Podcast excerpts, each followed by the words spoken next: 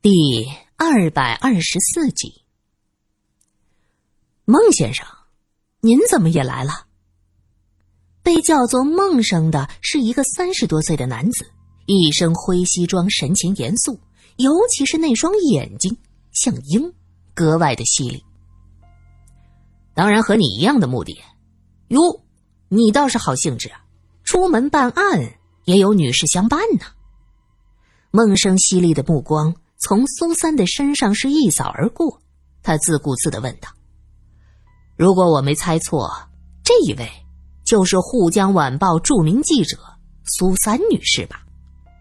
苏三客气的点头，那孟生却继续说道：“苏三女士好像多次影响警方办案，罗兄，这一点你不能否认吧？”他这话是对苏三不满，是。苏三对我们破案帮助很大，我们警局从局长到警员都很佩服他，他算是我们编外的警员了。罗隐的回答看似轻描淡写，却堵住了孟生所有的借口。局长都同意的事儿，就不劳你费心了。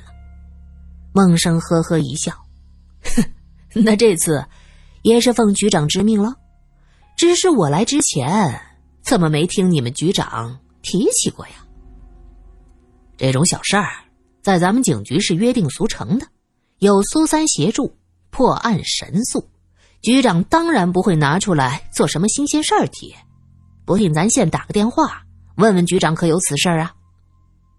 罗隐见孟生继续针对苏三，索性较真开了。孟生看了看罗隐，又看了看苏三，他摇着头笑了：“哼，看看。”不过是好奇一问，你有一百句等着我。你呀，还是这副得理不饶人的脾气。怎么着，你也来调查农家？是啊，当年住在那条街上的每一个人，我都要调查，农家也不例外。不过我坐的是末班船，只能明天去了。瞧这样子啊，你们已经去过了。罗隐点了点头。想来你也没吃饭，咱们找个地方吃饭，边吃边谈。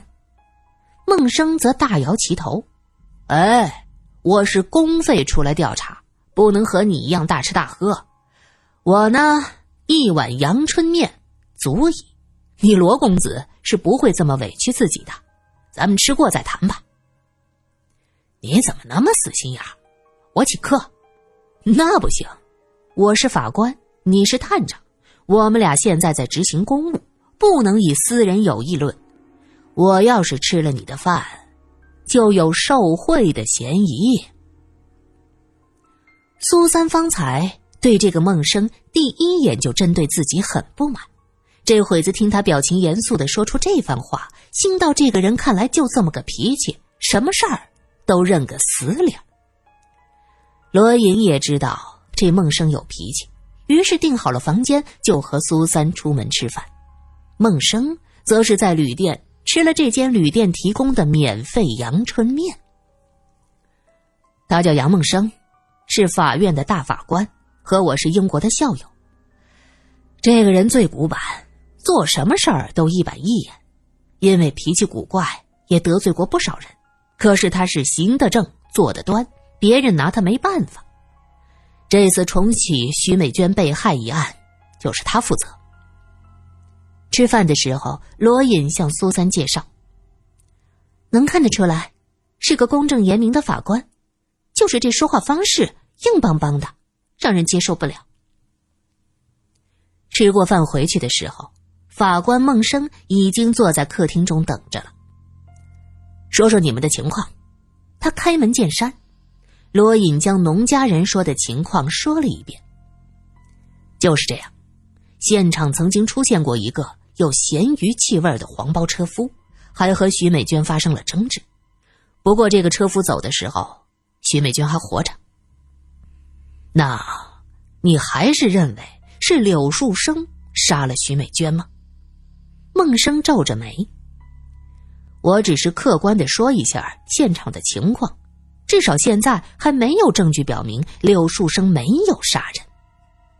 哼，有罪推定，还是这套思维。孟生很不高兴，鼻子里冷哼了一声：“不是我做有罪推定，现在的情况就是柳树生当年已经被执行了死刑，我们的调查范围就只能围绕着这个人展开。在现场并没有其他证据的情况下，我们不能把别人牵进来。他可能是被冤枉的。”是被你们警方刑讯逼供的。那么，刑讯逼供的证据呢？杨大法官，你有什么证据能证明这一点？罗隐有些火了。杨大法官四个字加重了语气：“只要去找，就会有。”那行，我等着你。事关警方的荣誉，罗颖摆明了不给杨梦生面子。杨梦生闻言也很生气，他看看罗隐，直接拎起放在一边的公文包，打开后里面是许多厚厚的笔记本。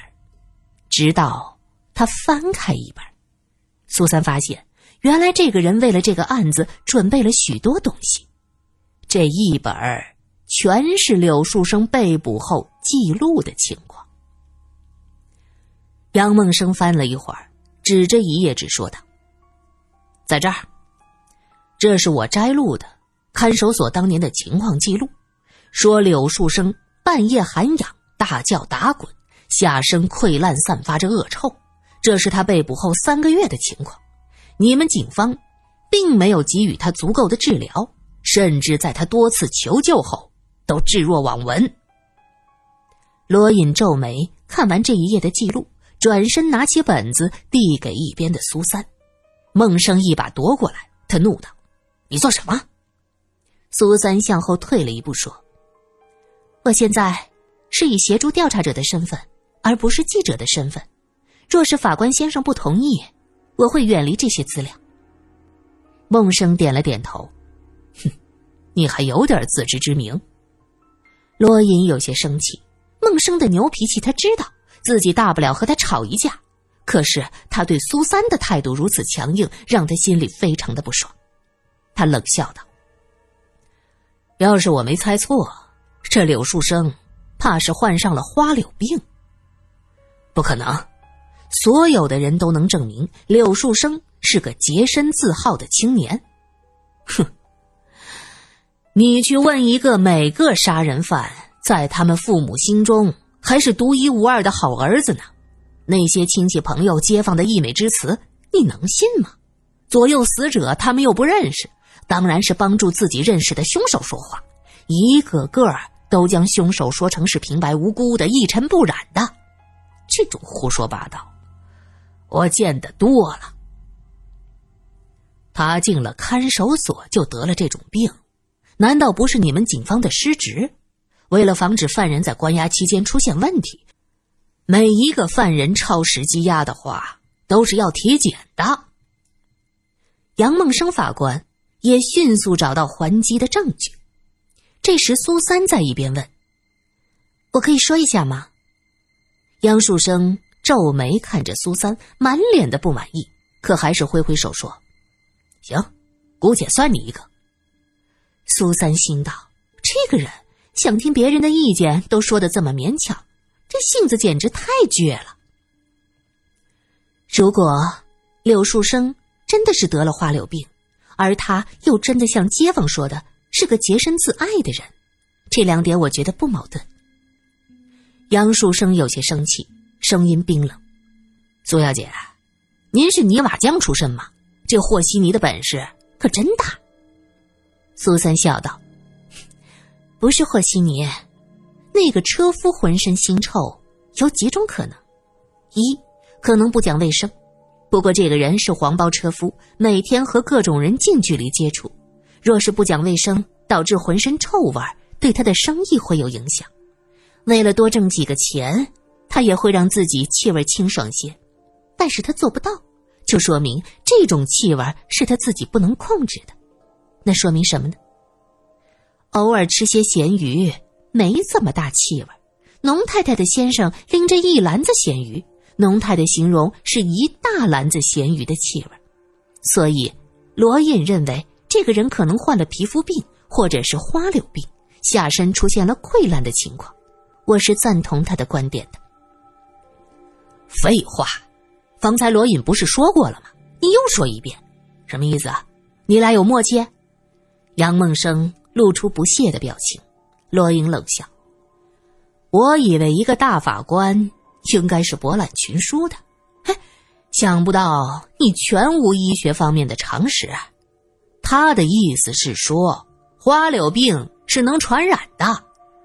如果柳树生真的洁身自好，却染上了花柳病，那么他最大的可能是间接传染，是那个黄包车夫传给他的。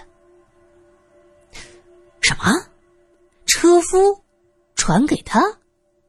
杨梦生转不过这个弯儿，苏三扶额，心道这个人还真是古板到了极点。这么简单的道理都不懂，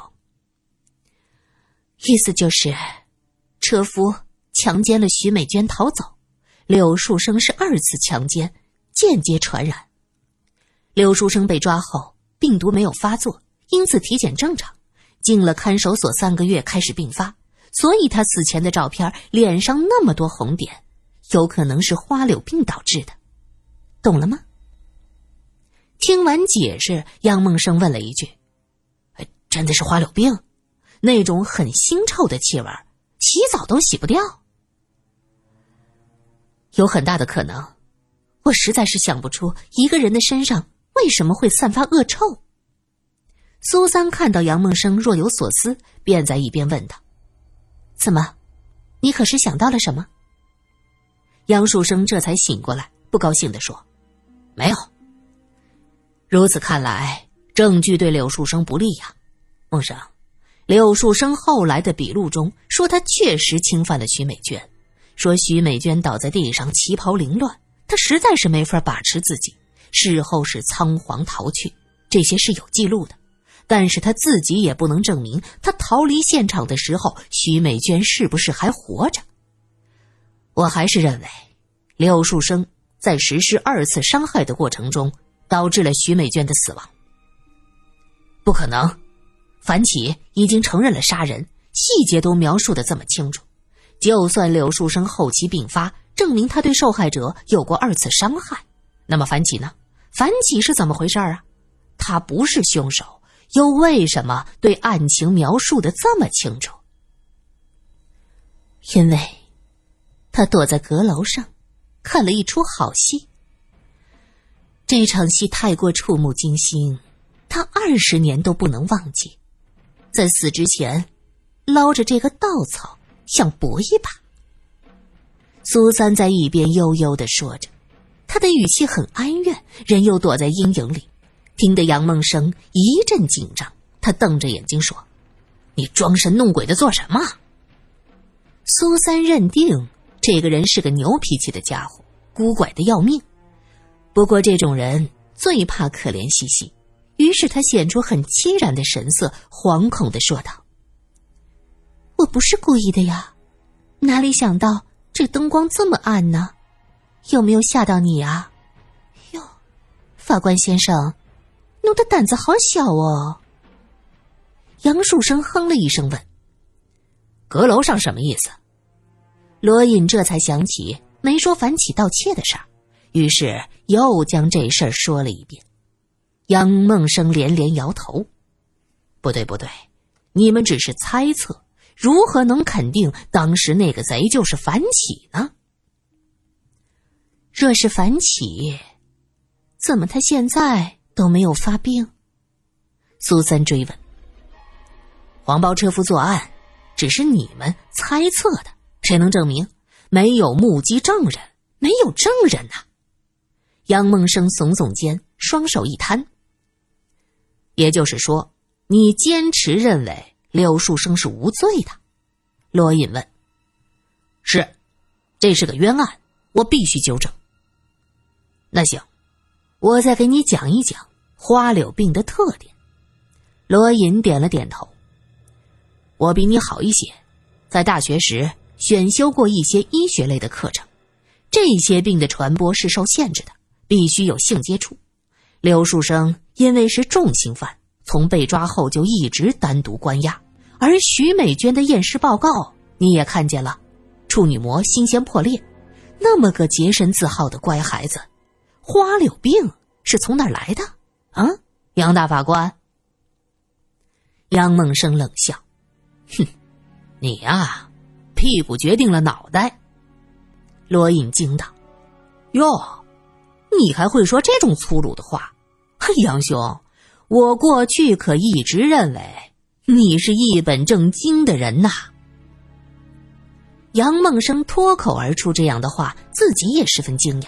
他闻言一声不吭的站起来：“你说的只是你了解到的状况。”我明天要去见农家的人。他拎着包回到房间，一关门，将公文包往床上一扔，而后颓废的倒下。